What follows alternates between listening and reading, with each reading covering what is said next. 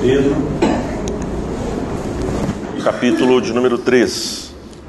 Vamos finalizar o versículo que nós temos analisado.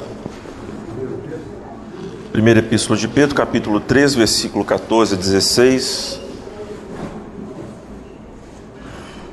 Mas ainda que venhais a sofrer por causa da justiça, bem-aventurados sois, não vos amedronteis, portanto, com as suas ameaças, nem fiqueis alarmados. Antes, santificai a Cristo como Senhor em vosso coração, estando sempre preparados para responder a todo aquele que vos pedir razão da esperança que há em vós.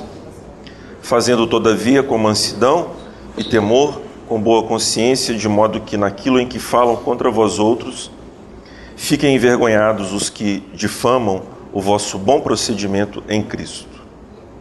Vamos orar?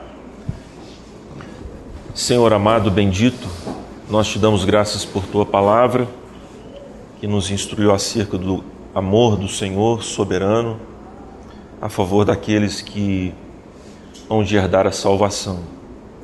Nós te agradecemos mais uma vez, ó Deus, pela vida de Cristo Jesus, a sua morte, ressurreição e a sua ascensão aos mais altos céus, em que o Senhor o colocou à tua destra para exaltá-lo como mediador da santa aliança.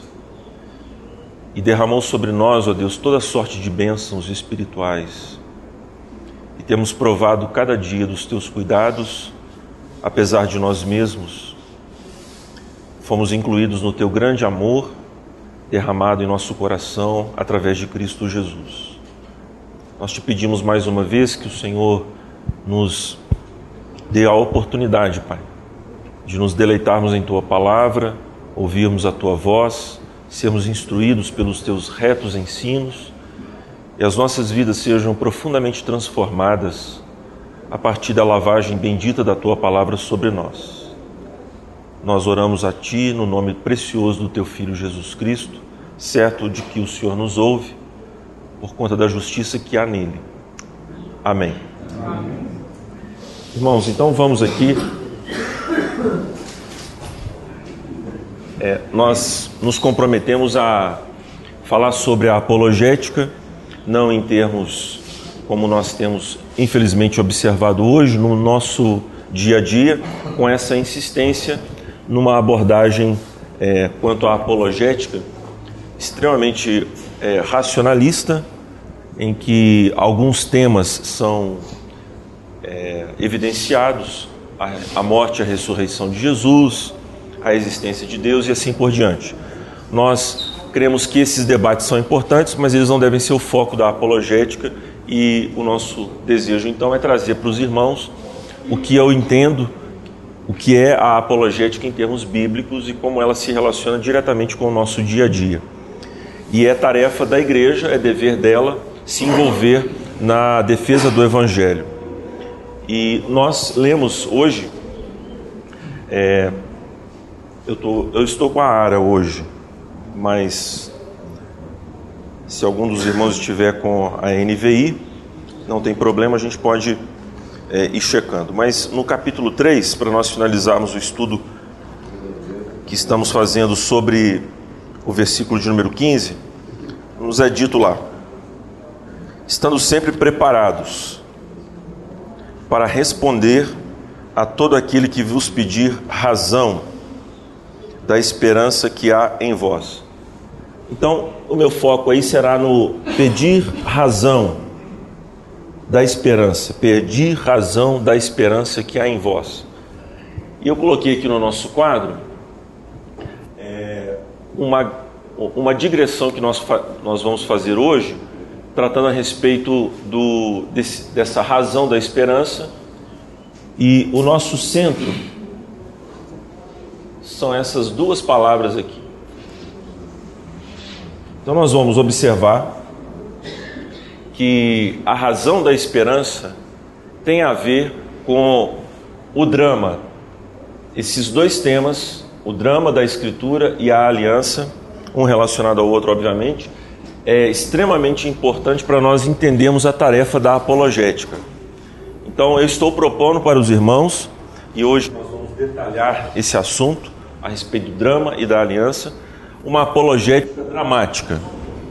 Uma apologética que realmente incorpore, encarne a nossa vivência em Cristo Jesus é, e ultrapassando algumas dicotomias, alguns dualismos, alguma, alguns extremos, polarizações, enfim, que nós observamos é, na vivência do Evangelho, em termos, ora, intelectuais, ora apelando para é, sermos mais práticos e tantos outros apelos.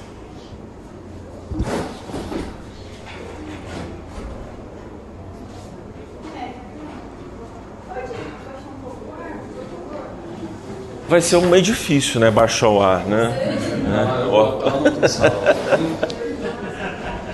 Muito alto. Muito alto, muito alto.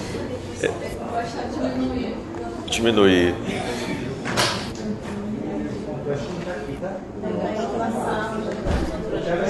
O Tiago já foi lá, já, já falou, fique tranquilo. Então, a, a, os irmãos vão ver no decorrer da exposição aqui que essa proposta da apologética dramática ela tende a superar algumas dicotomias em relação ao conhecimento de Deus, da Sua palavra, da vivência cristã que nós observamos ao longo aí é, dos séculos, ao longo da existência do cristianismo. Então, pois bem, razão da esperança. É, o termo grego, não vamos ter tempo para explorar a questão do grego ali, mas apenas aqui resumir para os irmãos. Razão da esperança mostra claramente que nós temos um, um motivo pelo qual estamos é, fixados, ancorados para viver a fé cristã. É, no capítulo 1 da Epístola de Pedro, vamos voltar lá. Quem achar, por favor, leia para mim é, o versículo 4 e 5.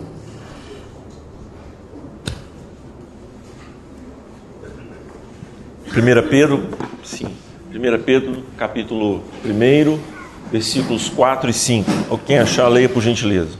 Para uma herança incorruptível, sem mácula e marcessível, reservada nos céus para vós outros. Sois guardados pelo poder de Deus mediante a fé para a salvação preparada para revelar-se no último tempo. Então, sois guardados mediante o poder de Deus, mediante a fé. Essa fé, ela tem uma razão. A palavra usada para razão no texto grego aponta para a amplitude da fé cristã em termos não apenas racionais, mas também em todos os sentidos da vivência cristã de uma maneira geral. Razão. Nós temos uma razão para sentir, uma razão para pensar e uma razão para agir.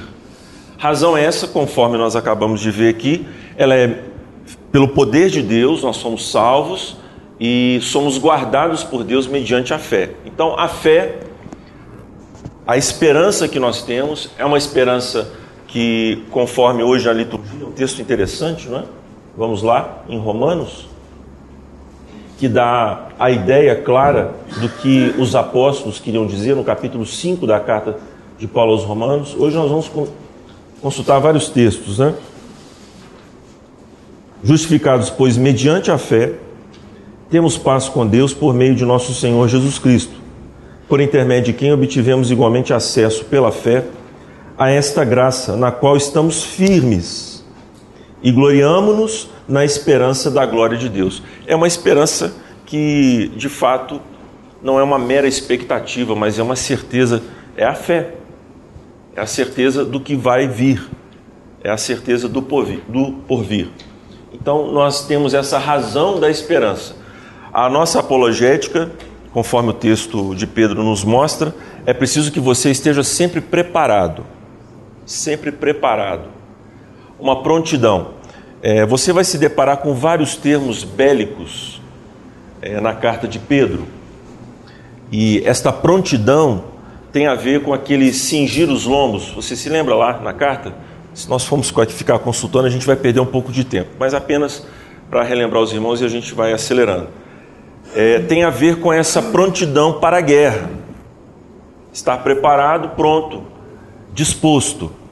E não há coisa mais desanimadora quando você, por exemplo, está doente e uma outra pessoa que deveria estar lhe ajudando é, na sua enfermidade, ela se encontra desanimada, não é?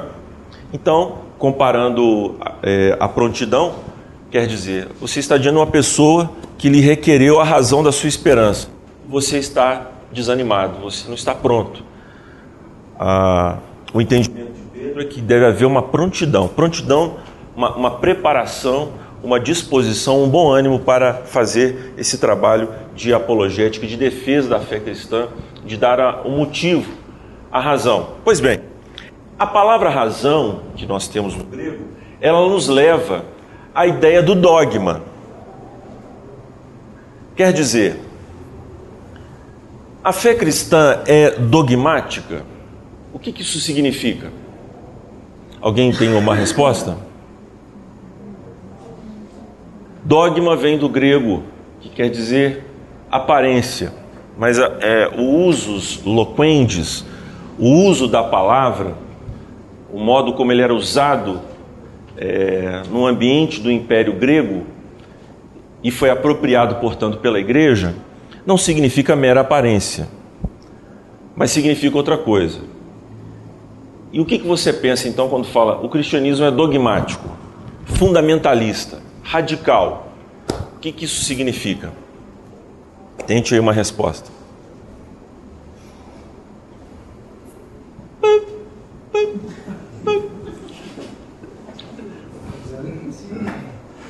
Princípio. Tem Sim. algumas questões que são quase axiomas que você não consegue definir, mas que você aceita como a questão da, da própria trindade. Muito bem. Axioma é uma boa palavra. Não é? Uma fundamentação.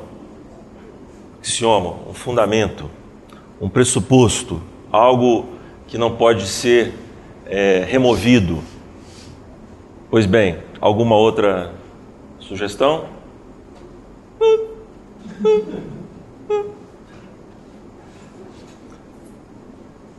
Fale o que está no seu coração.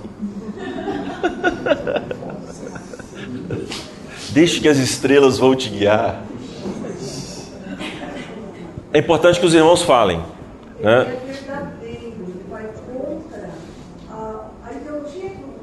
Ah, ótimo. Ele é, ele é algo excludente. Né? Ou quando você aceita isto, quer dizer que você rejeita aquilo outro. Vocês concordam? Dogma, muito bem. Aí, tá vendo? Excelente. Mais o que?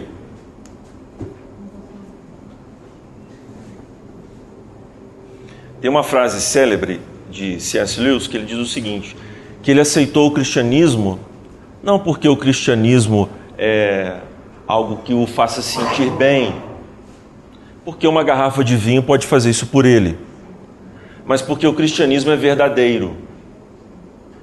Então isso tem muito a ver com o que nós vamos aqui trabalhar. A correspondência entre a realidade e aquilo que eu interpreto acerca da realidade é o que os filósofos chamam de verdade. Tem que haver uma correspondência.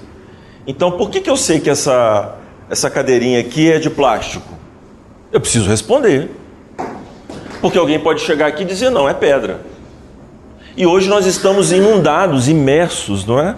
Nessa forma de ação. As pessoas acham sobre as coisas, mas elas não estão habituadas a fundamentar. Na verdade, elas acham que isso é completamente inútil fundamentar o seu conhecimento. E, num certo sentido, é, o fato de fundamentar algo não quer dizer que esse algo possa ser esgotado. Quer dizer, em outras palavras, o fato de nós declararmos o que significa algo para nós, como essa cadeirinha, não esgota tudo o que a cadeirinha é. Mas não quer dizer que nós não podemos conhecer nada da cadeirinha. Falei grego? Certinho? Então hoje é o estado, é o estado de coisas que nós estamos vivendo. As pessoas não fundamentam. Ah, por que, que você gosta de rock? Porque eu gosto. Por que, que você gosta de Anitta? Porque eu gosto. Não é? Então as pessoas não vão atrás da fundamentação, elas ficam aquém da fundamentação. e ficam no achismo e, portanto, muitas vezes se rendem aos aspectos sensoriais da vida. Porque quando você procura teorizar, fundamentar, você afina, refina e define. E aí, só encostar a porta aí, por favor. Ah, ah sim. Aqui.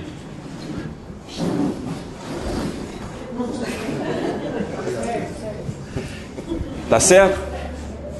Então, dogma significa o seguinte: é, quando você vai analisar o que, que a cadeira é, você tem que inteligir. O que isso significa?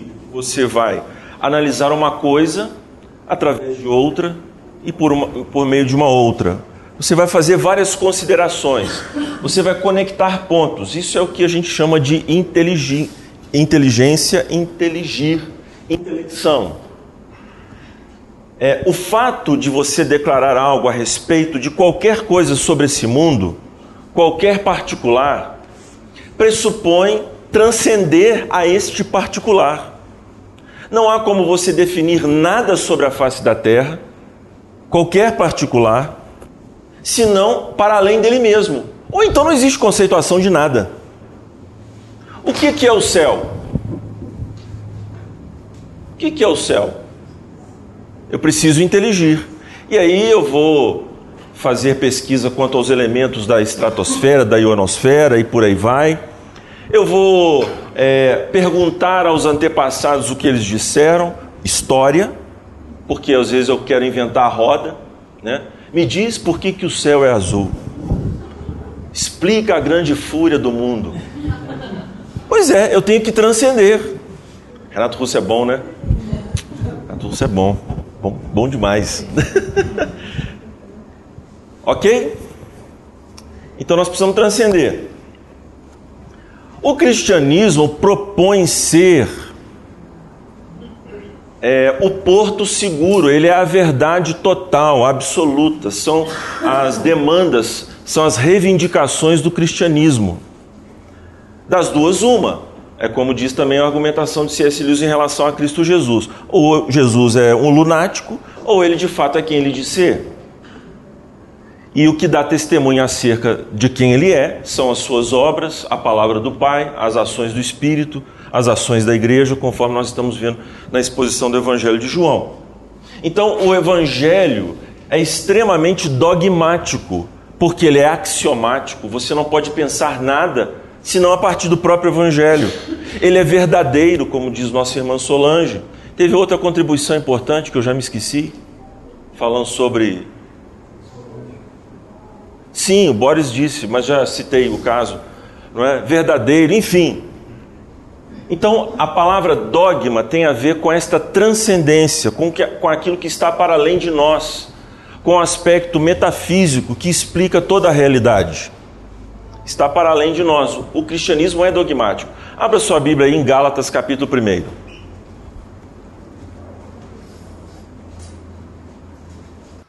Abra aí. Leia para mim os cinco primeiros versículos. Não, melhor, de 6 a 9. Leia para mim.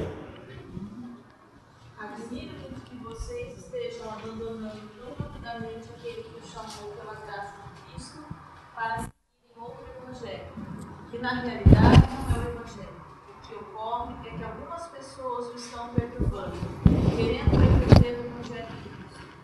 Mas ainda que nós, um anjo do céu, pregue um evangelho diferente daquele que lhes pregamos, que seja amaldiçoado. Como já dissemos, agora repito: se alguém lhes anuncia um evangelho diferente daqueles que já receberam, que seja amaldiçoado. Isso é o cristianismo dogmático. Ele é tão dogmático que está para além de Paulo, para além da igreja, da opinião de qualquer homem e até dos seres angelicais. Vai que, né? Um anjo Gabriel resolve apostatar. Isso não vai acontecer. Mas Paulo usa este exagero para deixar claro a natureza do Evangelho, do que se trata. Ele é inegociável.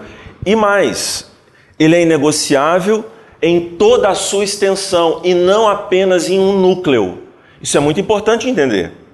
Porque as pessoas dizem assim: o importante é Jesus, atrás da cruz você é meu irmão. Mas existem pontos acerca do Evangelho que são todos é, são pontos mais, digamos assim, periféricos, mas que podem de fato colocar em xeque a, a verdade do Evangelho. Quer ver um exemplo? Quer ver um exemplo? Dá um exemplo bem para balançar. Vocês sabem que existe aquela situação difícil do hermafrodita. Você conhece essa situação? A pessoa que nasce no corpo de homem, mas a sua genitália é feminina. E aí?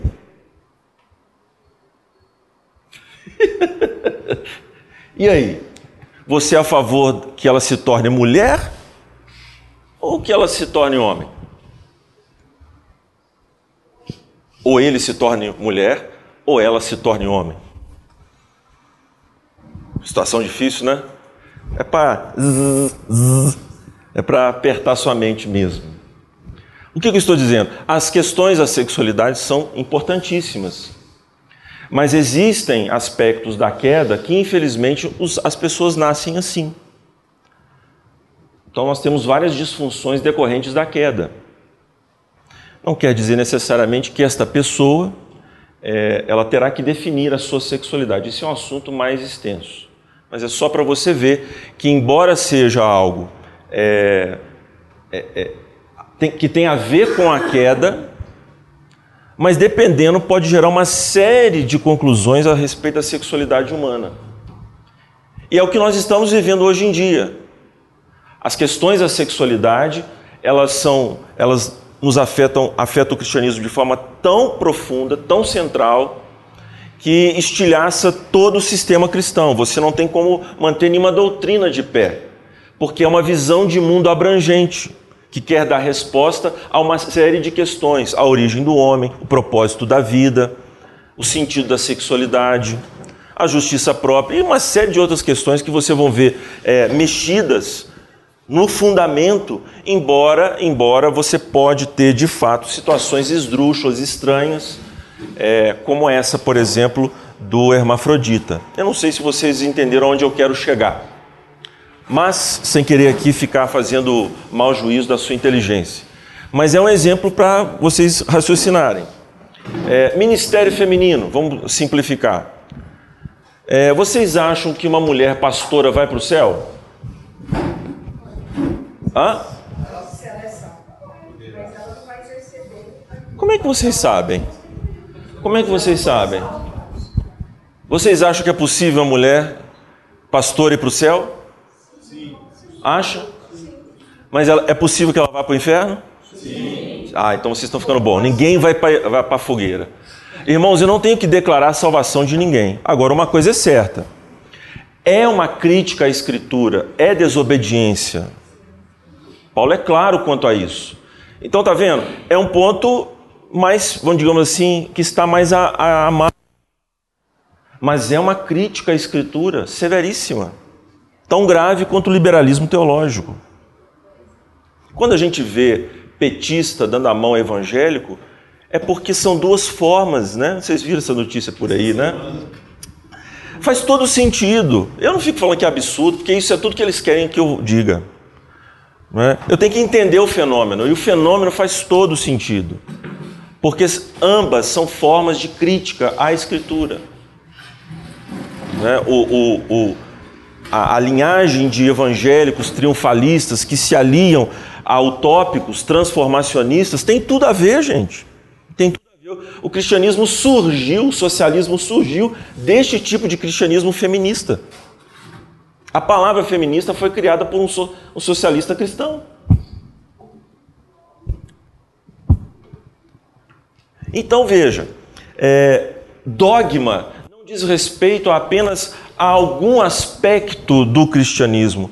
Os apóstolos sempre requereram que todas as verdades das Escrituras são dogmáticas, elas são inegociáveis. Mas eu entendo que de fato existem algumas verdades nas Escrituras que a expressão teológica da igreja é deficiente, tanto que existe a história do dogma. Veja, nem sempre foi claro para a igreja a justificação somente pela fé, mas Deus deixou de salvar as pessoas porque elas não creram corretamente? Jamais. Senão a gente não é calvinista, né? A gente é calvinista porque a gente crê que Deus salva as pessoas para além do seu entendimento intelectual das doutrinas. Isso Deus faz. Deus faz isso. Mas isso não quer dizer que a igreja não tem o dever e a obrigação de se expressar de maneira dogmática a respeito de cada pormenor da fé. É isso que a Escritura demanda de nós. As pessoas hoje estão absorvendo na sua visão de mundo, dentro da igreja, que a verdade é negociável, ela é fatiada. Não precisa você ficar insistindo em um, alguns, alguns pontos, mas a demanda bíblica. Pastor, mas nem todo mundo crê da mesma forma o tempo todo. Sim, querida. Isso não muda nada em relação à verdade e o que Deus requer da confissão da igreja. Deus requer uma confissão integral a respeito de tudo. O que, que você crê sobre o céu? Você tem que declarar. Não, eu não tenho nada a declarar, então é a sua declaração.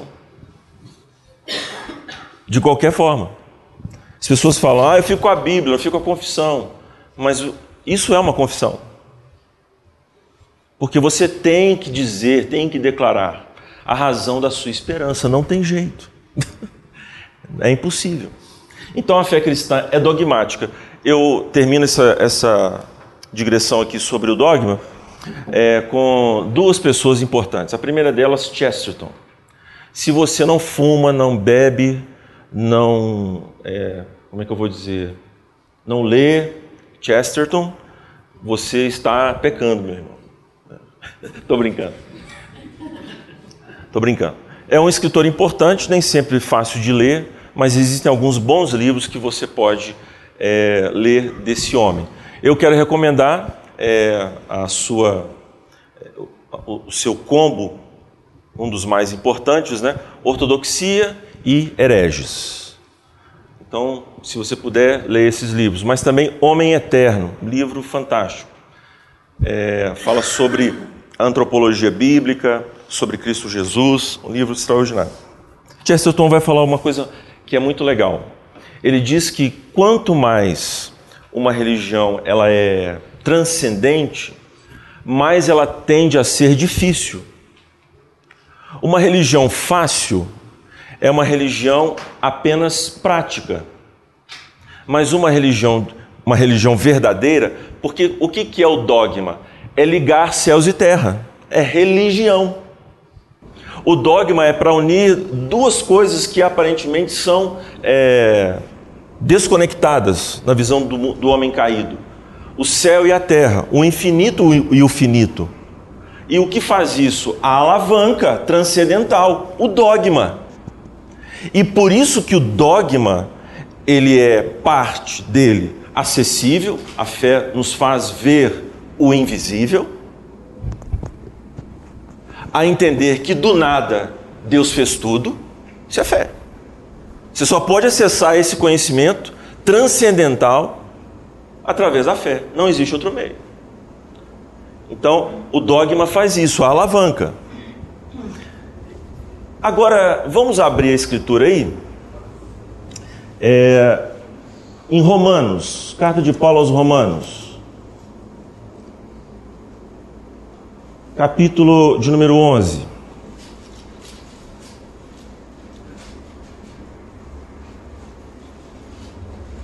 Versículo 32. Quem achou, leia, por favor. Porque Deus a todos encerrou na desobediência, a fim de usar misericórdia para com todos. Sim, então veja bem. A carta do apóstolo Paulo nós podemos dividi-la é, de forma bem prática, de forma bem é, sucinta, em duas partes, em duas grandes porções. Primeiro, ele fala a respeito do conteúdo dogmático do Evangelho, até o capítulo de número 11, o final dele. Depois, no capítulo de número 12 a seguir, ele mostra as implicações deste dogma na vida dos crentes, em vários sentidos: a sua relação com o Estado, a sua relação com, com, entre eles mesmos, a sua relação com os gentios, judeus e gentios, e tantos outros aspectos que Paulo trata nessa carta que são maravilhosos para a vida, para a ética cristã.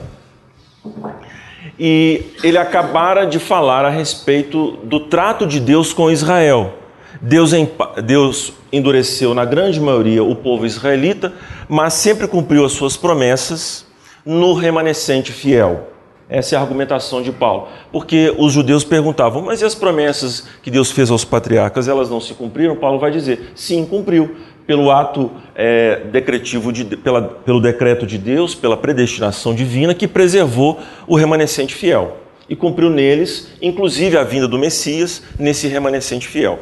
E Paulo, então, ele louva a Deus por esse endurecimento, onde Deus prepara vasos de ira para a perdição, para mostrar a sua severidade e justiça, e também Deus preparou vasos de misericórdia para demonstrar a sua bondade, a sua compaixão pelos pecadores. Da massa dos caídos, Deus fez é, alguns vasos de honra, vasos de misericórdia, para mostrar neles a sua compaixão. E o apóstolo Paulo, então, com esse dogma, dogma da justificação, dogma da santificação, dogma da predestinação. Uh! O que, vai acontecer agora? No capítulo 11, no final? Ó oh, profundidade da riqueza, tanto da sabedoria como do conhecimento de Deus. Quão insondáveis são os seus juízos, quão inescrutáveis os seus caminhos. Quem, pois, conheceu a mente do Senhor? Ou quem foi o seu conselheiro? Ou quem primeiro deu a ele para que lhe venha a ser restituído, porque dele, por meio dele e para ele são todas as coisas, a ele, pois, a glória eternamente. Amém. O que é isso aí? O que é isso que o apóstolo Paulo está fazendo? Louvor. Louvor. Liturgia. As pessoas falam, ah, a igreja precisa de liturgia. Precisa, está na Bíblia. A liturgia é a resposta cristã, a resposta humana às ações dogmáticas de Deus a sua revelação. Quando Deus então joga a âncora, lá vem o dogma. O que acontece com o barco? Hã? Para. Para para louvar. Por isso é que as ações de Deus incitam a adoração. Porque quando Deus fala, por assim dizer, o tempo para. É Deus rasgando o tempo e o espaço, fazendo com que o homem ouça a sua voz. E aí surge então a liturgia. Liturgia não é invenção humana.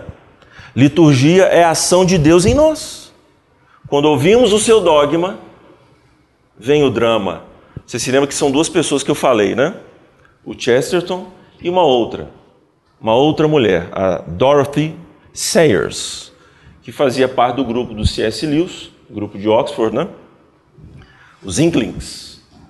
E ela cunhou essa frase fantástica em um dos seus escritos. É, nós temos aí, por exemplo, um escrito dela importante, se você tiver acesso, quando ela fala sobre a educação clássica. Ela é uma grande defensora da educação clássica. Esse, esse texto está disponível aí na internet em PDF. Não é? Você não vai roubar de ninguém, pode baixar e lê-lo. Muito bom. E é, em outros escritos, é, ela fala sobre o dogma é o drama. Um livro importantíssimo que você precisa ler é Cristianismo sem Cristo. Aqui, alguém já leu? Michael Horton? Sim, só o Marcos Romano. Alguém mais? Teve classe o livro? Ah, que ótimo, ótimo. Esse livro, é, ele fala lá sobre o deísmo terapêutico. Quer dizer, quando nós somos tentados a viver como se dependesse de nós a vida cristã. E o cristianismo passa a ser apenas uma influência moral sobre nós e não de fato uma verdade objetiva em que Deus, sobre os atos de Deus feitos em Cristo Jesus e que tem efeito sobre a nossa vida. E ele cita lá a Dorothy nesse livro. O dogma é o drama, porque é justamente o dogma que nos faz sair da terra, transcender sair dos particulares e ir para os universais de Platão, Ah, Platão, se você tivesse conhecido Jesus, é através dele que nós nos assentamos no mundo das formas. Não é no mundo solto de formas, mas é o mundo do Cristo.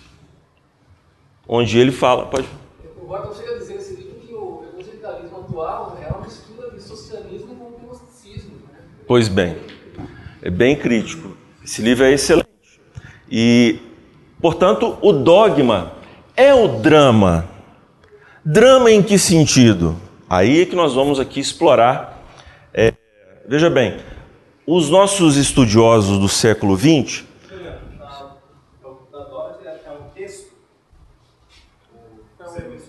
Sim. Rapaz, rapaz, eu preciso. É um que ela fala sobre esse assunto. Eu não me lembro aqui o, o título, mas é, um, é, o, é o que ela fala nesse texto. Se você se pesquisar no Google, né, o Google é melhor do que eu, né, em termos de memória, cita o nome dela e a frase. Vai, vai aparecer o texto lá. Sim, sim, pois é, ótimo, ótimo. Façam isso, por favor. Quem achar aí, preste esta gentileza. Então, o dogma é o drama. Veja, tanto numa- na visão do Michael Horton, quanto na visão de Kevin Van Hooser, nós temos esses dois teólogos que nós estamos bebendo neles para falar sobre a questão do drama. Como que entender o dogma nos remete à ideia da, do drama. Eu vou explicar. É, esses dois teólogos, eles beberam na, num outro teólogo católico chamado Hans von Balthasar.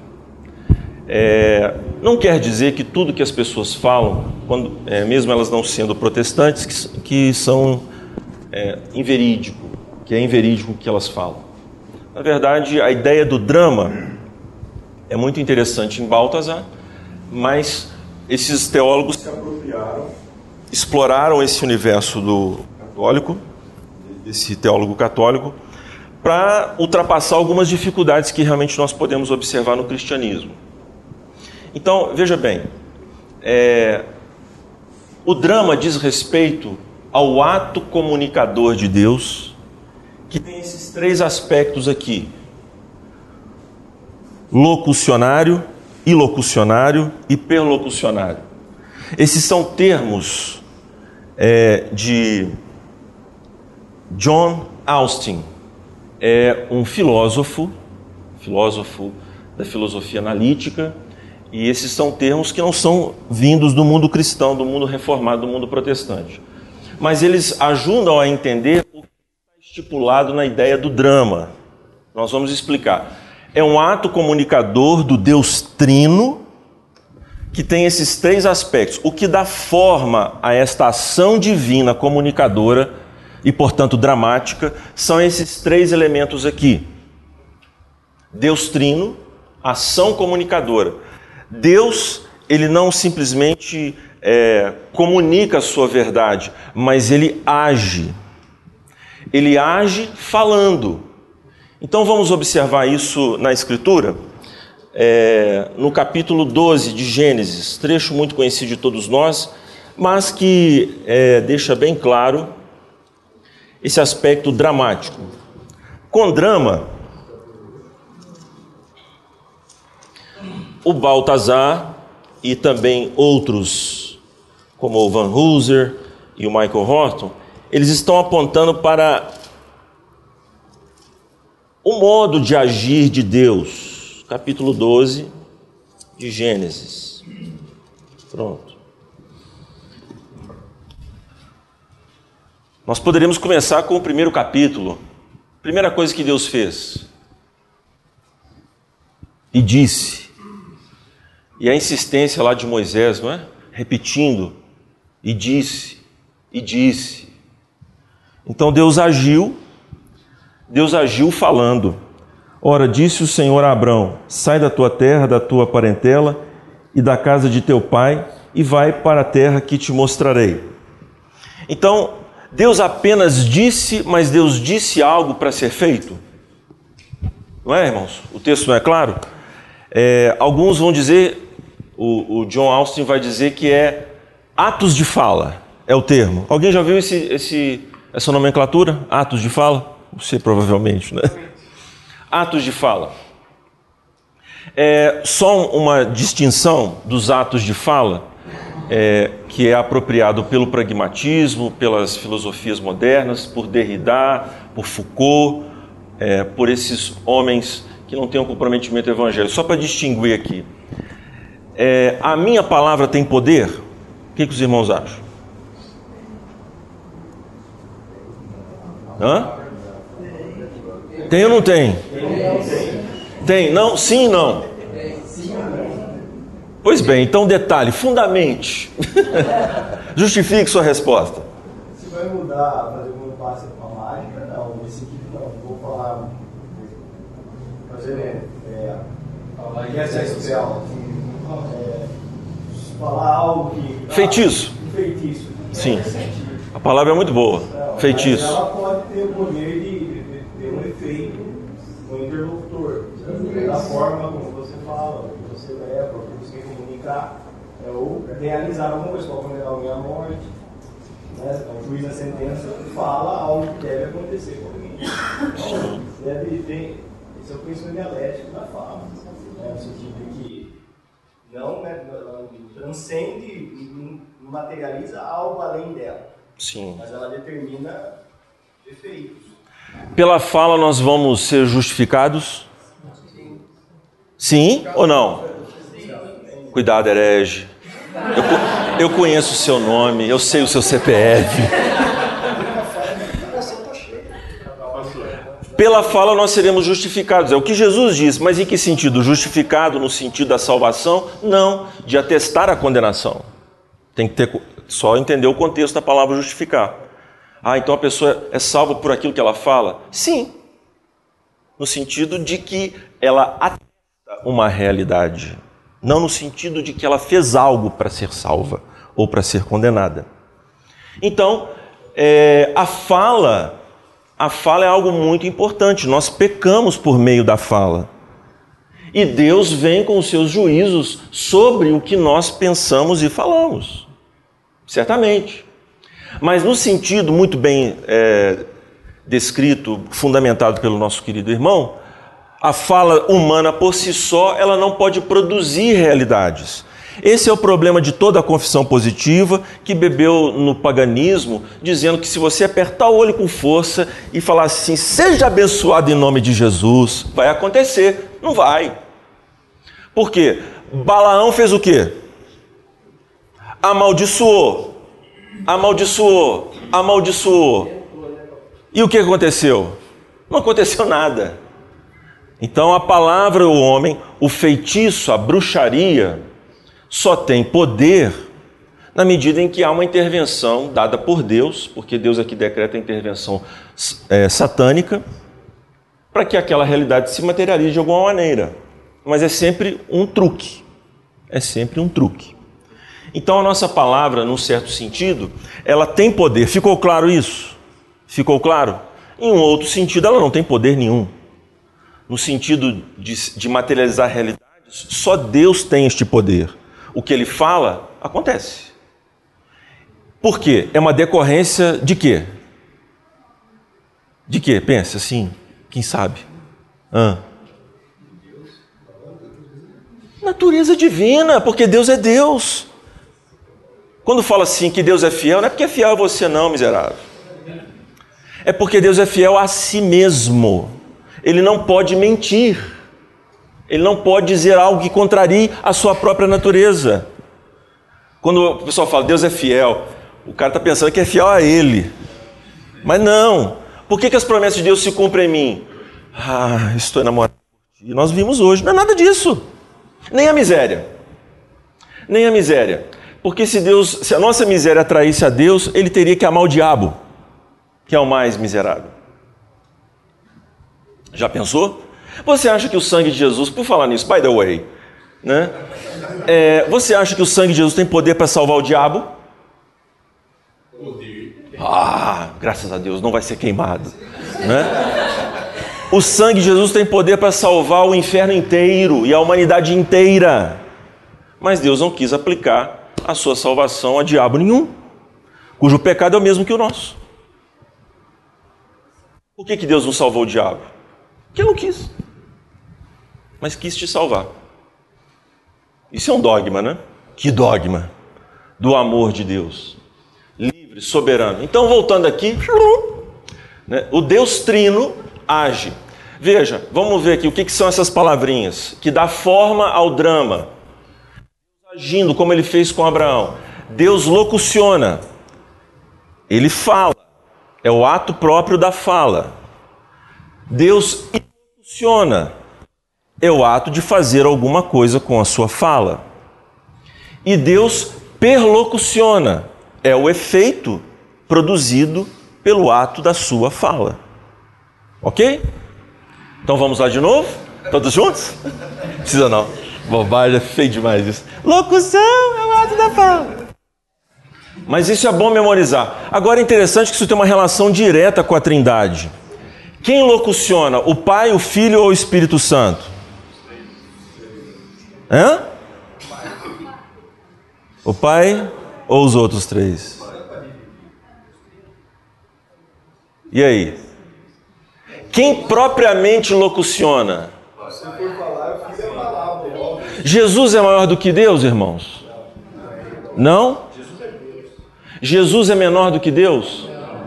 Meu herege, miserável, vocês vão tudo para o inferno. Claro que Jesus é menor do que Deus. Pastor de Deus, não falo isso não. Jesus falou que o Pai é maior do que eu.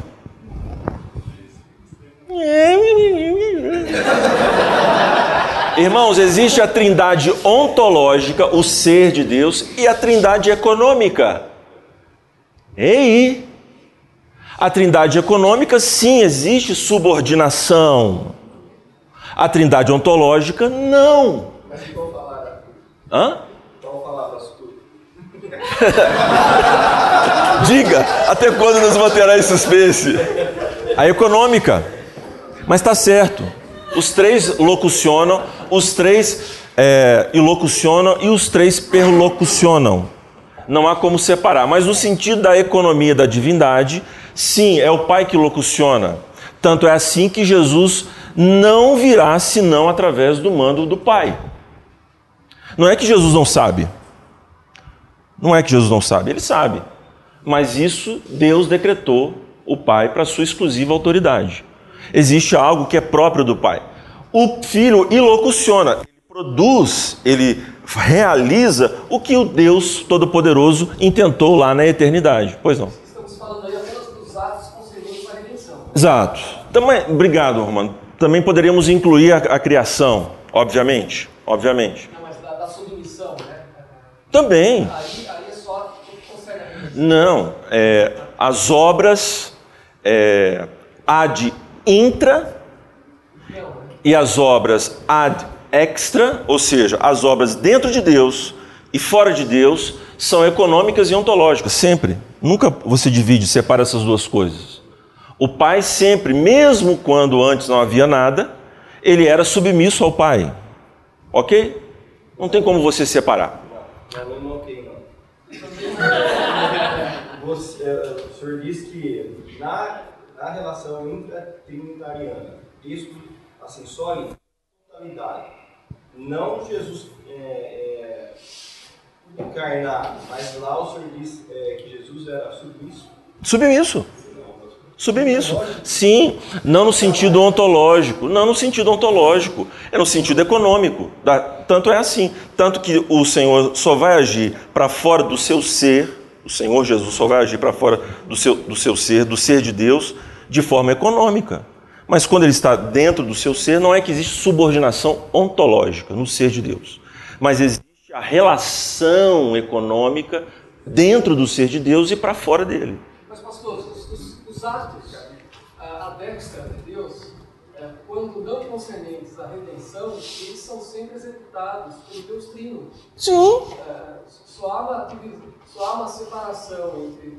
A criação e a redenção são atos fora de Deus. Sim, mas ah, a criação, embora seja a destra, eh, por eh, não ser concernente à redenção, eh, é, é sempre o, o Deus Trino agindo. Sim. É na redenção que a gente vai ter. a Mas também é o Deus Trino agindo. Quem, quem ressuscitou Jesus do- dos mortos? Deus. Deus qual? Deus. Deus qual? Deus. Não. Tem os três. Mas você vai ver evidência na Escritura que o Espírito, ele se entregou pelo Espírito Eterno. Jesus disse que ninguém tem poder para tirar a sua vida, ele espontaneamente a dá E ele é toma de volta. e a toma de volta, e o Pai também da mesma forma. Mas o Espírito foi sim o encarregado da Trindade economicamente para soerguer Jesus dentre os mortos. Mas aí nós estamos falando da economia da redenção. é uma Sim, da Trindade, da, da, da, da criação também. É, Agora, ontologicamente, não faz sentido haver isso também. não, não, mas eu não falei ontológico. Tá, nossa, Eu não falei ontológico, falei econômico. A relação econômica e ontológica são indissociáveis. Isso são apenas abstrações para a gente entender. Para a gente entender. Mas na verdade você não dissocia esses dois relacionamentos. Você os distingue, mas você não dissocia. É óbvio que declarar que a economia ela é, a, ela é uma subordinação ontológica foi o erro de Orígenes. Foi o erro na história da igreja, é o erro diário e assim por diante. Eu estou falando que existe as duas relações, ontológica e econômica, sempre. Sempre. Sempre. Só isso. Capite? Então vamos aqui terminar. É, o Pai, o Filho e o Espírito Santo locucionam e locucionam, perlocucionam, sempre. É, não há distinção, mas num certo sentido é óbvio que o Espírito Santo é o encarregado da Trindade. Veja bem, esse é o que nos distingue dos luteranos. Não é? Por que, que eu aqui posso afirmar que Cristo está presente agora nessa sala? Jesus está presente aqui? Como? Não, em espírito ou pelo espírito? Dependendo da resposta, vai ter fogueira também. Pelo espírito ou em espírito? Em espírito? Espírito dele?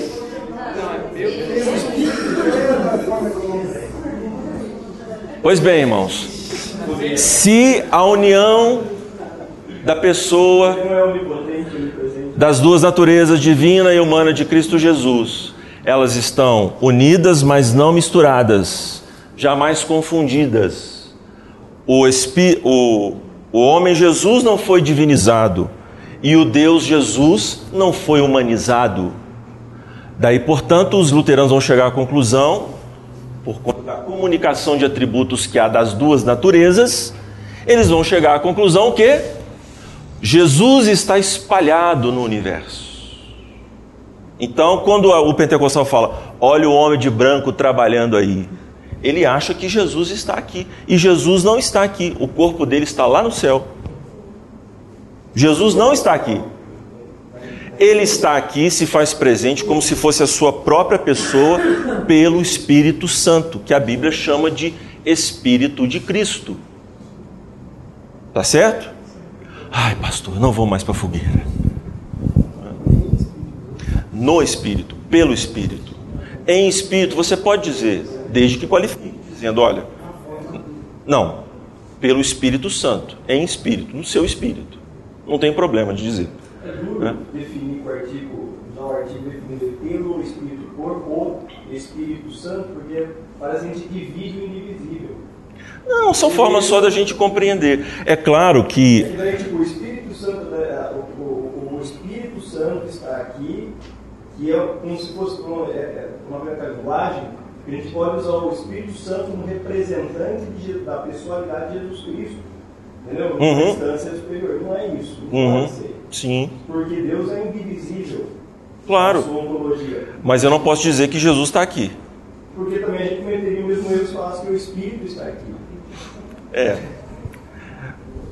Mas enfim, Bom, vamos, vamos manter, depois discute. depois discute.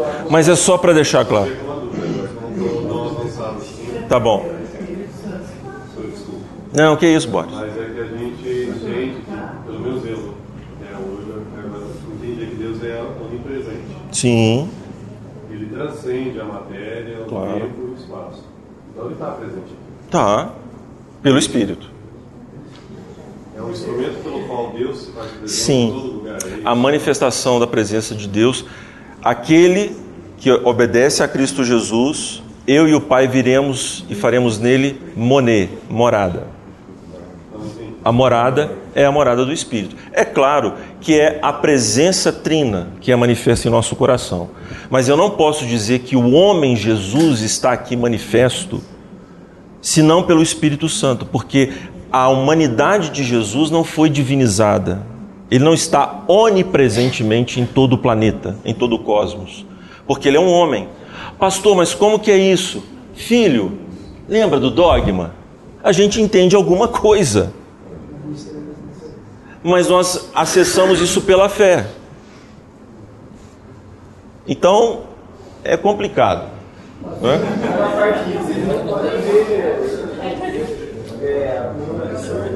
Não, mas vai haver. Vai haver. Em algum momento você vai incorrer, porque o nosso raciocínio é limitado para expressar o que nós entendemos.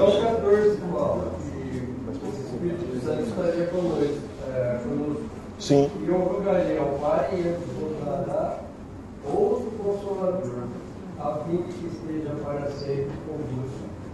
O Espírito da verdade que o mundo não pode receber, porque não ouviu, nem o conhece. Vós o conheceis, porque ele habita convosco e estará em vós. Isso. Então, por exemplo, o Espírito Santo habitava nos crentes do Antigo Testamento? Sim. Ou não? Sim. Aquele, o que, que diz Paulo em Romanos 8? Aquele que não tem o Espírito de Cristo, esse tal não é dele. Agora, outra perguntinha. Os crentes do Antigo Testamento tinham o Espírito Santo igual a gente tem hoje?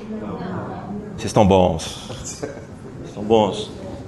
Então, a habitação do Espírito já estava presente em Davi e em todos os crentes todos os crentes do Antigo Testamento, mas não na forma, na abundância e na profundidade que nós temos hoje.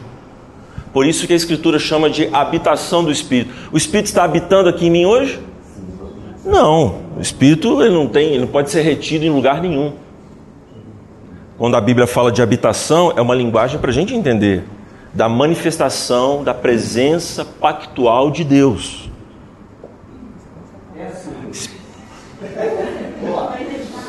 Ele habitava desde sempre da forma que ele sempre. Todavia, a eficácia. Não, não, não, não, não inventa não. Não, a habitação do Espírito está em todo o cristão, todo o crente do Antigo Testamento. Porém, há uma distinção da administração do antigo, da antiga aliança e da nova aliança. Na nova aliança você tem uma profundidade maior. Na antiga aliança você tinha uma superficialidade, digamos assim. Não é? é, era menos, inten menos intensa e abrangente. Era retida em Israel e era menos intensa, menos profunda. Hoje é abrangente e mais profunda. Então, quem é maior do que Moisés? João Batista ou eu? Hã? Hã? João Batista é maior do que eu? Depois lê o texto lá. Você é maior do que João Batista e Moisés. A ideia que a gente tem é o contrário, né? Que é pentecostalite, né? Os heróis da fé. Mas a dispensação de agora nos introduziu numa relação muito mais profunda com o Espírito Santo, com Jesus e com o Pai, do que do Antigo Testamento. Isso está dito no texto de, de Mateus. Jesus fala que o menor no reino vai ser maior do que eles. Vai ser maior do que eles, está lá no texto. Pastor, mas que coisa, hein? Vamos embora? Depois a gente conversa mais. Né? Vamos morar mais perto lá do que João Batista? Por isso é que o juízo, eu acho que sim, né? Será? Isso é boa, hein? Mas o juízo para quem é, negligencia a nova aliança é muito grande. Né? Então ora mais, filho. Jejua mais, consagra mais. É que o dia do juízo, só o pai sabe, nem Jesus sabe. Ontológico ou econômico? Do, é, o salário? Vamos orar aqui. Nosso seminarista querido vai orar por nós. Rodrigo. Senhor, nós te louvamos louvamos pelo teu dia, te agradecemos pelo privilégio que temos nos unir com a igreja para prestar o culto. Te agradecemos pelo período de aula, que o Senhor continue a ministrar em nossas mentes, a palavra dos nossos corações, assim que revelar a nós, para que venhamos a viver de forma que glorifique a luz da tua palavra, a luz dessa mensagem que nos salvou, que nos resgatou, para que teu Filho Jesus seja glorificado. É no nome dele que nós te agradecemos e oramos. Amém. Obrigado, irmãos. Aqueles que quiserem depois